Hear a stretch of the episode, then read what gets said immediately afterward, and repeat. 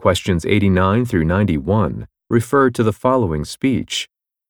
After viewing the photographs on exhibit here today, you can imagine the difficulty our panel of judges experienced in selecting winners. Perhaps this is most true for our next category, nature. As a past award recipient in this category, I can tell you firsthand what a tremendous sense of pride and achievement one feels even to be among the five finalists. And now, the moment we've all been waiting for.